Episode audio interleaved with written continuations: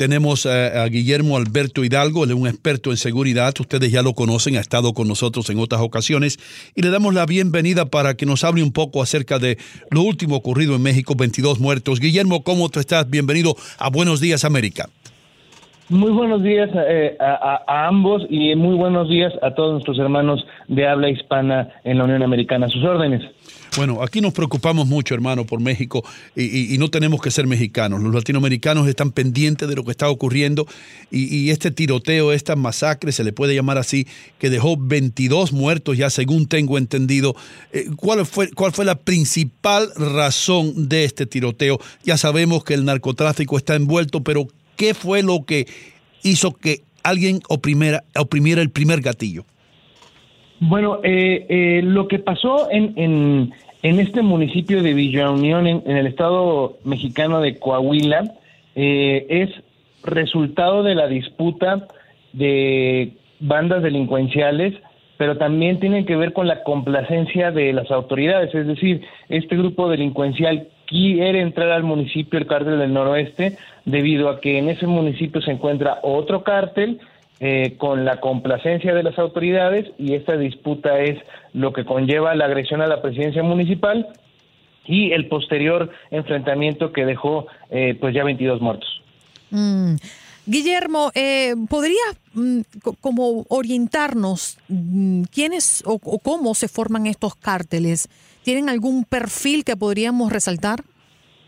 No, bueno, fíjate, eh, Andreina, perdón, que eh, lo que está pasando es eh, que estos cárteles son remanentes de otros cárteles. Mm. Es decir, esto se debe a la atomización de, las, de, los grupos delincuenciales más grandes que existían y que por, por la inoperancia de del gobierno en sus, tres, en sus tres órdenes de gobierno, es que se vuelven a armar y vuelven a traer este tipo de problemas.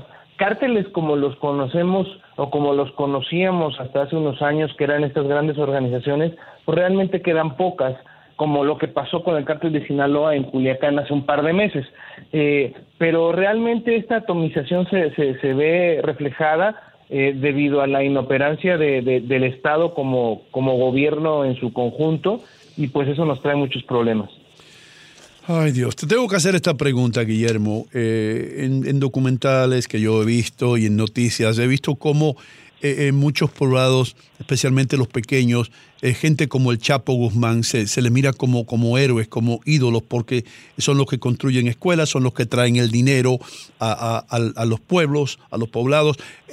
¿Tú crees que existe en la mente de estos narcotraficantes como que el pueblo los apoya de cierta manera y no ven como un crimen lo que están haciendo? Bueno, eso es, es un excelente comentario. Lo que pasa es que ellos buscan una técnica que, que usaban en muchas, eh, en muchas partes eh, que dice que es tienes que vivir no en el castillo, sino con la gente. Eh, no es que ellos consideren, sino que es una estrategia de jugarle al Robin Hood donde yo, entre comillas, le ayudo al pobre, entonces las personas necesitadas que están alrededor suyo se ven imposibilitadas moralmente de traicionarlo porque es la persona que les está dando trabajo. Ojo, no quiere decir esto que esté eh, que, sea moralmente correcto. El problema es que es una estrategia que usan porque repito, las autoridades son incapaces de llevar empleo, oportunidades y vivienda a esas zonas. Entonces, estas personas aprovechan esos vacíos y para, para filtrarse como, como si fuera una humedad en la pared. Guillermo, he visto algunos videos en las redes sociales donde aparecen vehículos incendiados y varios impactos de balas en las fachadas de la presidencia municipal. Eh, a mí lo que me llama la atención es cómo viven las personas en estos lugares. Después que pasan cosas como estas, que por lo que veo eh, llegan a ser más comunes de lo que uno piensa, eh, ¿cómo actúa el ciudadano? ¿Cómo vive la persona allí? ¿Se guarda temprano? ¿Tienen algún, o vamos a llamarle, operativo de resguardo cuando algo detona?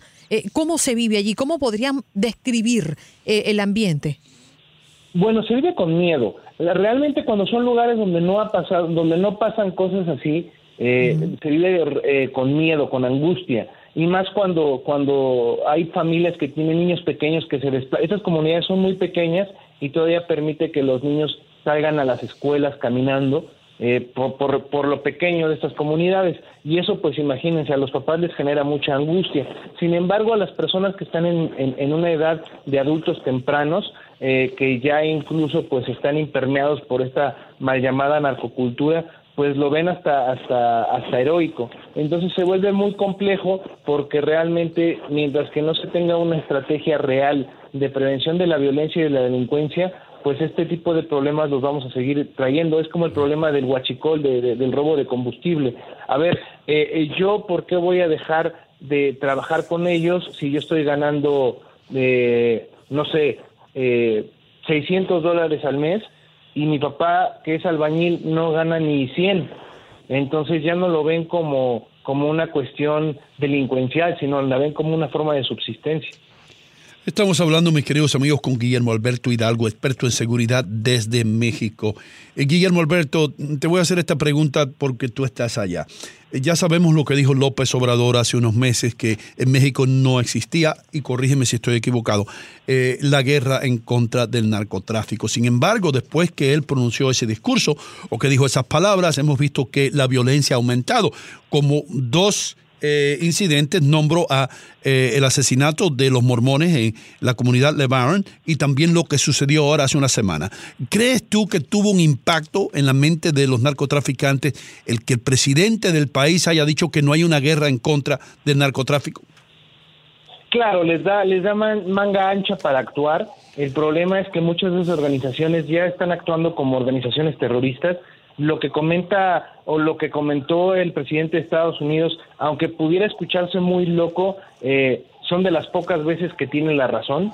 Eh, y aquí el asunto es que eso hace, fíjense que una declaración que podría, que se escucha muy mala, que es esta de, de, de tomar en cuenta los grupos delincuenciales mexicanos como grupos terroristas, por primera vez nos va a servir de algo de este lado en, México. Les voy a explicar por qué. Recuerden ustedes que López Obrador tenía una, una actitud y tiene una propuesta de declararle amnistía a, los grupos delincuenciales.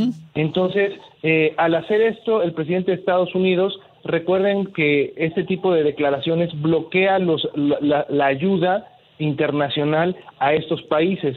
Entonces, es, un, es una buena llamada de atención para, para México, no para México como sociedad, sino México como gobierno, para que realmente entienda que está haciendo mal las cosas. Esto de tener juntas todos los días, eh, pues realmente no ha servido de nada porque no se reflejan resultados. Y, y otro, valga, valga la expresión, y el resultado es que, que día con día baja la aprobación del presidente López Obrador. Eh, hoy en día estamos en una eh, eh, recesión económica, eh, les, les, recomiendo que lean un, un paper de, del 2008 que, que, se llama What is a Recession Anyway eh, de Forbes, eh, donde explica qué es una recesión y eso puede agravar la, la ya complicada pues crisis de seguridad que estamos viviendo al perderse empleos y al, y al, y al no generarse más. Guillermo Alberto, eh, otra pregunta, hermano, antes que te vayas. Eh, sabemos que el presidente Trump ha ofrecido algún tipo de ayuda para combatir el narcotráfico en tu país, pero eh, nunca vamos a ver que López Obrador pues se doblegue no sé si estoy usando la palabra adecuada, en su mente se doblegue ante los Estados Unidos y diga, no podemos con el problema, ayúdenos ustedes. Eso no va a suceder, ¿correcto? bueno, no es que no se doblegue, es que no lo va a aceptar públicamente.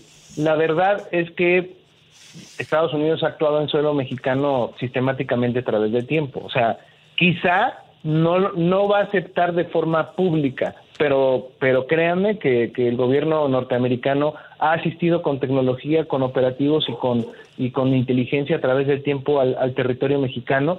Y eh, yo creo que le está llegando el, el agua al cuello a, a, las autoridades eh, federales y van a tener que entender que, si, que, que este no es un problema de caprichos de soberanía, que es un problema regional, porque tanto afecta lo que pasa en Estados Unidos a México como afecta viceversa, lo que pasa ah, eh, eh, en México a Estados Unidos. Entonces, mientras que no entendamos que esto es un problema regional, eh, va a haber muchos problemas, así como también Estados Unidos tiene que entender que el problema también es la demanda que hay en suelo norteamericano por las drogas que pasan por México. Eso también sería muy infantil no decirlo. Sí, por supuesto que esa es la realidad. Guillermo Alberto Hidalgo, te damos las gracias nuevamente. Brillante tu intervención. Aquellas personas que quieren seguirte en las redes sociales, ¿qué deben hacer? Bueno, estoy con, mi nombre completo, Guillermo Alberto Hidalgo Montes. Eh, también estamos en, el blog de la seguridad y en algunos eh, otros medios electrónicos. Y como siempre es un honor estar con ustedes y poder compartir con nuestros hermanos de habla hispana lo que pasa en México.